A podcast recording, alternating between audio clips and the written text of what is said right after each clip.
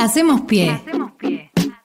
Con agenda propia, recorremos los paisajes de la ciudad de Avellaneda y los distintos escenarios barriales. Hacemos pie. Hacemos pie. Hacemos pie en el territorio. Territorio. Otra comunicación para contarte lo que hacen las universidades nacionales. Otros contenidos con compromiso social para una comunicación pública, plural, igualitaria y democrática. PIE, Pie. Paisajes y escenarios. Por Radio UNDAV, la radio pública de la Universidad Nacional de Avellaneda.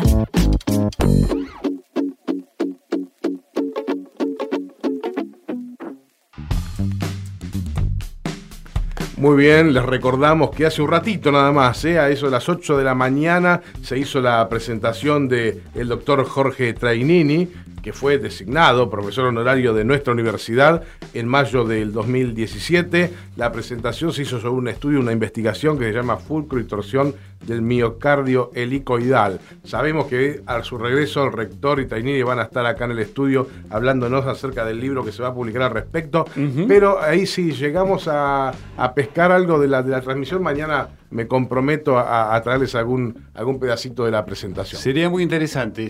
Fue a las 8 de la mañana, Sí. hora argentina, y creo que alrededor de las 2 de la tarde va a estar lo que va a ocurrir eh, en, en la tarde de Madrid, digamos. Exactamente, sí, va a ser a las 13 horas aparentemente Sí, en la. Real Academia de Ingeniería Correcto. Española. Bien, perfecto. Bueno, vamos a cambiar de tema, nos vamos a adentrar en nuestra universidad. Lo que venimos haciendo habitualmente es eh, inspeccionando de alguna manera las áreas de nuestra Conociéndolas. Exactamente, a eso, de eso se trata, ¿no? De conocerlas y darlas a conocer. Y por eso ahora vamos a hablar con, y le agradecemos la presencia en estudio, a Marcela Gato, que es la subsecretaria de Gestión Académica Bimodal. Bienvenida y gracias por estar, ¿eh? Buenos días y muchísimas gracias a ustedes por la invitación. Bueno. Un placer estar acá.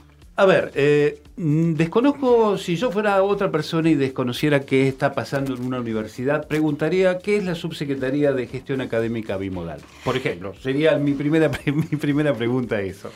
Bueno, la subsecretaría forma parte de la Secretaría Académica y se encarga, es el área que se encarga de eh, la gestión de las carreras de educación a distancia o de todas las propuestas vinculadas con eh, la mediación tecnológica en las propuestas de enseñanza dentro de la universidad. Bueno, este, Marcela, eh, educación a distancia es algo que venimos teniendo obligatoriamente todos, eh, los que hacemos alguna carrera a partir de la pandemia. ¿Cómo este, recibieron este, este impacto? Yo voy a llamarlo impacto porque de un día para el otro hubo que pasar todas las carreras a la virtualidad. Este, ¿Cómo viviste ese momento? ¿O ¿Cómo se vivió en la UNDAV? Bueno, en la UNDAV, como en el resto de las universidades y del mundo educativo en general, de, todas las, de todos los niveles educativos, eh, fue, como vos decís, un impacto y un shock para todos los que formamos parte. Eh, en nuestra universidad en particular, corríamos con una ventaja que tenía que ver que nosotros desde el 2011 eh, tenemos eh, carreras a distancia, es decir, tenemos desarrolladas carreras a distancia, se cursan desde el año 2012. O sea que desde que nació la universidad eh, está, existe la opción pedagógica y didáctica de educación a distancia, por lo cual tenemos un equipo y una estructura armada y el conocimiento de llevar adelante una propuesta. Y en ese sentido, si bien... por Facilitaron las cosas, claro. Y facilitó las cosas el hecho de acompañar a los equipos docentes eh, y a toda la comunidad a eh, familiarizarse, digamos, con un entorno virtual para una propuesta de enseñanza. Lo que, por supuesto, en ninguno de los casos siempre es suficiente porque un impacto de esta naturaleza que se pasa en 24 horas, aquellos que ya venían trabajando en apoyo a la presencialidad con el uso de tecnologías para sus clases, de manera de acompañar o de complementar sus clases presenciales con el campus o con cualquier otro entorno digital, eh, se les facilitó, pero aquellos equipos que eh, era exclusivamente una, tenían estrategias pre- de presencialidad claro. completa, Claro. eh, plenas, entonces fue un desafío armar una propuesta totalmente virtual. En mi caso personal, que estoy este, cursando la TGU, me, me- me costó. ¿Eh? Uno venía con la presencialidad y de repente pasamos a la virtualidad. Ya me, todo fue un mundo nuevo. Es un cambio. y un aprendizaje. Por suerte también había guías dentro del campus para los que éramos nuevos que nos fueron llevando. pero, después que me acostumbré, ahora también me costó volver a la presencialidad. Eh, bueno, claro, obviamente. No, pero estaba pensando en esto. Recordemos que el, el 19 de marzo del 2020, el presidente de la Nación dice, bueno, lo que vamos a hacer es una cuarentena de 15 días. En principio era, ah, era un tiempo corto.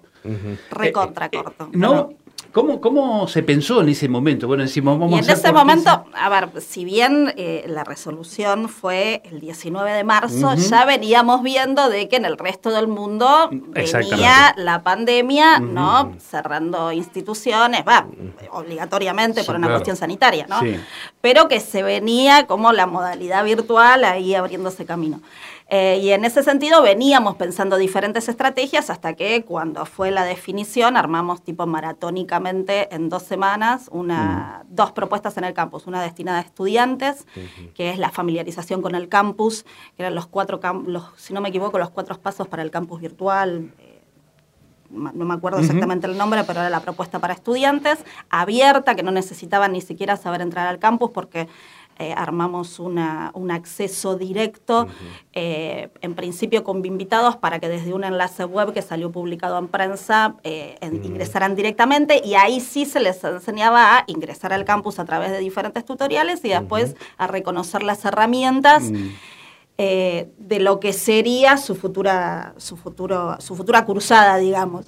Y después la otra propuesta era una propuesta para docentes eh, de familiarización, pero también de armado y, de, y de, diseños de, una clase dentro de un campus, que por supuesto eh, fue más vinculado a lo instruccional en un primer momento, porque eh, la primera debilidad era la familiarización con las cuestiones tecnológicas más duras.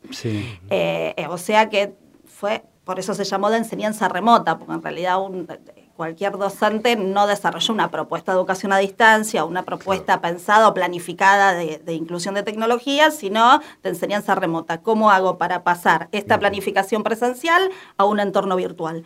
Entonces, así eh, utilizaron de manera excelente un montón de docentes eh, las mejores estrategias, pero bueno, acompañamos primero desde un lado instruccional con una propuesta y después esa propuesta, a medida que pasaban los cuatrimestres y que veníamos que no volvíamos a la presencialidad, se fue complejizando y eh, profundizando más conceptualmente para transformar esa propuesta remota en una propuesta más genuina de inclusión de tecnología y que no sea, bueno, lo meto de cualquier manera en el campus para que para zafar, sino de una forma, no es que, lo, digo en, el buen, en, el buen, sentido, eh, porque con poco tiempo en realidad uno primero lo que hace es, bueno, a ver, tengo esta eh, armo un audio y después eso lo voy eh, mejorando, perfeccionando y voy organizando la información de una manera que tome la forma de una clase. Hubo, hubo este, un trabajo conjunto puede ser, o al menos yo creo que lo viví de esa manera, entre estudiantes y docentes para adaptarse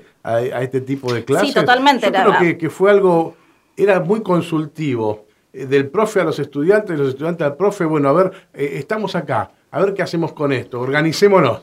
¿Lo notaste eso? Totalmente. Una de las experiencias más ricas que hubo fue el intercambio entre a ver, entre estudiantes y docentes, porque el docente dejó de tener, y eso es lo que pasa también dentro de una propuesta virtual, es que el docente no tiene el centro en el aula física, que está el docente al centro y alrededor de él está el saber, entonces el estudiante está escuchando y esperando la explicación, sino que eh, acá había un saber también compartido que tenía que ver con la familiarización con la tecnología, que quizás, ojo, los, dos, los y las docentes también están familiarizados con la tecnología porque todos manejan, todos manejamos celular, todos tenemos una red social, pero eh, pensar eso en que en utilizar esa tecnología para una propuesta de enseñanza fue algo que se fue aprendiendo con el tiempo y ahí los estudiantes claro y cuando más chicos el estudiante más sabe del asunto. Yo me acuerdo con unos profes che cómo grabamos esta clase para las que no pudieron asistir y, el más joven entonces decía ah, hay que apretar acá hay que hacer y se grababa la clase exactamente. y todos podían se dieron intercambios muy interesantes en ese claro. sentido. No Marcela te quería preguntar esto digamos bueno en tu experiencia obviamente no es lo mismo dar virtualmente que darlo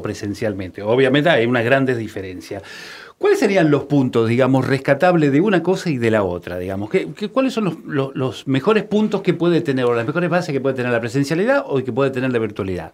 A ver, hoy día yo no haría una gran separación de dos modalidades porque estamos, estamos como en un momento de transición, mm. pero en el que en el que en este momento de transición estamos asistiendo a experiencias combinadas. O sea que ya hablar hoy día, después de la pospandemia, de dos modalidades separadas, quizás ya no, no es decir, cualquier persona que dice, yo, yo hago una modalidad plena de presencial, en realidad no, después de la pandemia, no, si, si lo pienso un poquito, no estaría tan así porque algún mensaje lo manda por WhatsApp para los docentes. vino a quedarse. Pero, eso no se hacía previamente, digo, mandar un WhatsApp. Claro, pero eso no se hacía. Se hacía previamente, pero no estaba consciente como, como propuesta. Es decir, si no, bueno, es un medio de comunicación nada más. En cambio ahora se genera todo una, una, un entramado pero eh, retomando tu haciendo esa aclaración y retomando lo, puse sobre la mesa porque es algo que se está discutiendo es eh. verdad es, bimodal digamos. Ahora la cosa va cambiando. Eh, sí estamos yendo como una enseñanza híbrida ¿no? esto esto de la hibridez exactamente, De, combinar los escenarios que tenemos de enseñanza y de aprendizaje. Y la pero retomando tu pregunta eh, una propuesta de educación a distancia se caracteriza fundamentalmente por la flexibilidad en el tiempo y en el espacio, es decir, el estudiante cuando decide hacer una carrera a distancia sabe que no tiene que asistir físicamente a un establecimiento, que puede hacerlo en cualquier lugar en el que tenga un dispositivo de tecnología con conexión a internet y, lo, y puede asistir a la clase excepto, exceptuando los momentos en que, en que la propuesta tenga un espacio de sincronía, asincrónicamente, en mm. cualquier momento que pueda. Entonces esa es la flexibilidad que siempre garantiza la educación a distancia y que también es la propuesta nuestra de eh, originalmente y genuinamente de generar y promover el acceso a aquellas personas que no pueden por su trabajo o porque viven lejos acceder a la educación superior. Así que es una, siempre fue desde hace muchos años una instancia democratizadora. Y por otro lado, otra cuestión que caracterizan es que se producen los materiales, es decir, eh, cada estudiante tiene todos los materiales disponibles en el campus, es decir, no tiene que ir a un, un espacio de apuntes para ir a comprar el material, sino que lo tiene disponible y muchos de esos materiales son producidos en el espacio de educación a distancia por equipos eh, eh, especializados para el desarrollo de la propuesta. Entonces se generan materiales específicos para esa propuesta. Claro.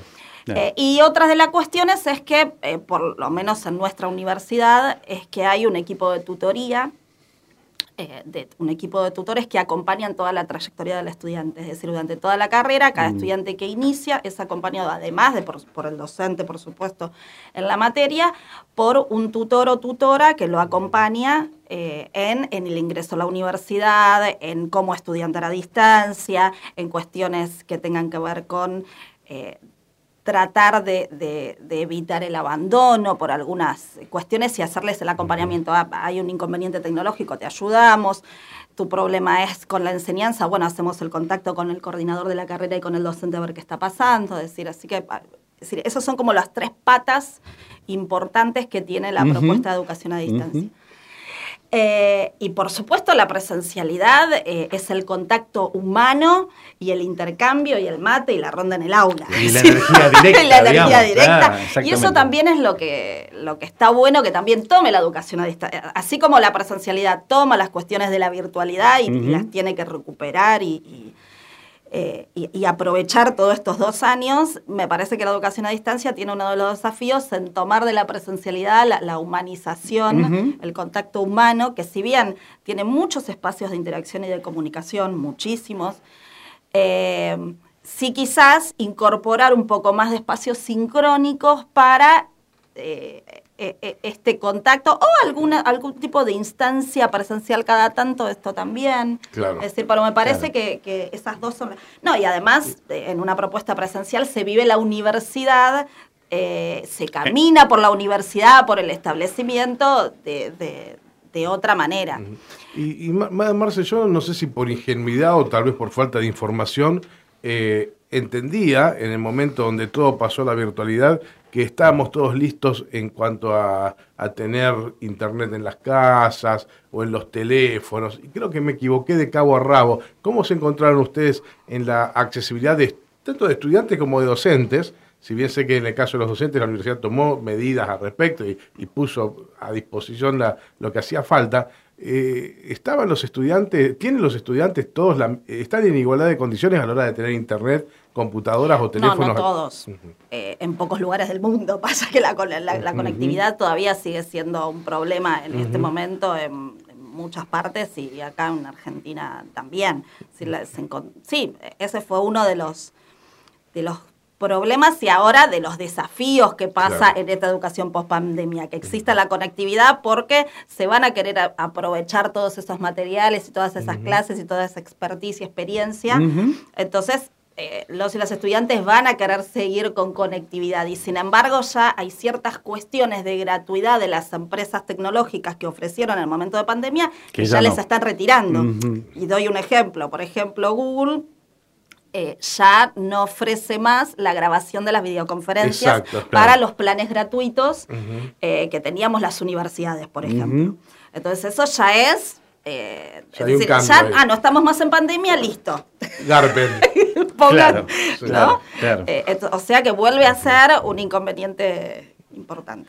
Bueno, creo que. Sí, Axel, perdón. No, no, no, no. creo que ya es, es, tiempo de, entrar específicamente en, el área de las carreras virtuales y lo que tenemos para ofrecer, ¿no? Bueno, te cuento.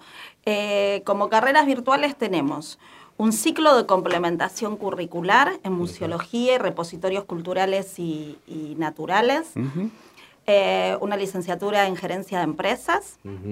Y después hay eh, tecnicaturas, está la tecnicatura en política, gestión y comunicación, eh, la tecnicatura en universitaria en seguridad e higiene para el sector automotriz, eh, la tecnicatura en mantenimiento industrial para el sector automotriz, la tecnicatura en dirección de orquestas y coros para infantiles y juveniles. Y la tecnicatura en intervención sociocomunitaria decir, son siete propuestas que tenemos. Em, totalmente virtuales. Totalmente virtuales. Con el apoyo de los tutores. Eh, con una salvedad y es que tienen todas las carreras a distancia, tienen los exámenes finales presenciales. Es la instancia de presencialidad y por eso generamos eh, eh, convenios para incluir nodos en diferentes lugares del país. Ah, Nosotros tenemos muchos estudiantes desde Jujuy ah. hasta Tierra del Fuego, ah, muchos estudiantes en todas las carreras. Entonces tenemos diferentes nodos y estamos ahora avanzando en la concreción de convenios para para que esos, esos nodos se llaman unidades de apoyo mixta. ¿Y de apoyo mixta por qué? Porque es por un lado apoyo académico, que son los espacios donde se toman las evaluaciones finales de las personas que viven en los alrededores de, esos, de esos lugares, y también dan apoyo tecnológico en el caso de que un estudiante no pueda acceder o a la conectividad o no tenga un dispositivo para acceder al campus. Eh, en esos nodos, por ejemplo, en Ushuaia, ustedes tienen conexión directa en ese momento, ¿no? Claro, cuando se genera el, ahora ya hace dos años que no se dan exámenes virtuales, pero eh, exámenes presenciales, perdón, pero retomamos en mayo con los exámenes eh, finales pendientes y ahí sí va a, va a ser presencial. Y lo que, lo que hacemos es que el estudiante va a la sede, hay una persona que administra los exámenes dentro de la sede, que está en contacto con nosotros, pero además hay una videoconferencia en línea mm. donde el docente está en contacto directo con el estudiante si el estudiante quiere hacer una consulta. Ah, correcto. Bien, o sea que eh, eh, si sos del norte puedes tener un, nodo, ¿no? Me dijiste, ¿no? En el centro otro, en el sur otro. O sea, no necesariamente tienen que venir a Buenos Aires, acá a Avellaneda, a dar la cara. Aunque podrían. Por eso estamos aunque podrían. por supuesto. Siempre acá, cualquiera que pueda venir, que, eh, acá es la central, entonces acá cualquiera que quiera venir a dar el examen acá, viene a rendir acá. Pero después tiene la oportunidad de ir a diferentes nodos que estamos trabajando mucho en ampliar eh, la diversidad en el espacio geográfico porque hay mucha distancia entre provincias claro. y provincias. ¿Y eso es convenio con otras universidades? Esos convenios, no necesariamente, son convenios o con municipios ah, o que tienen, por ejemplo, el espacio de punto digital, que ya tienen armado un espacio ahí tecnológico, con centros universitarios, con organizaciones no gubernamentales que les interese eh, tener ese espacio. Eh, también puede ser con universidad. y hay eh, este, eh, una, buena cantidad de, estudiantes. ¿Cómo tenemos la matrícula virtual? Bueno, la matrícula virtual ha crecido bastante. Estamos más o menos alrededor de 5.800 estudiantes, que es un número interesante. Eh, así que, bueno, eh, ahora hay como un interés que fue creciendo en las propuestas virtuales post pandemia, además del, interés y de la necesidad, porque también tiene que ver no solo con una elección de porque les gusta la disciplina, sino porque es una oportunidad para acceder a la educación superior, quizás en provincias donde las hay dos o tres universidades o una universidad pública en el centro, en la capital de la provincia, después alrededor son universidades privadas de más difícil acceso, así que llegar con nuestras carreras es es muy interesante. y, tenemos Ushuaia y La Quiaca, este, tenemos gente que puede venir tranquilamente.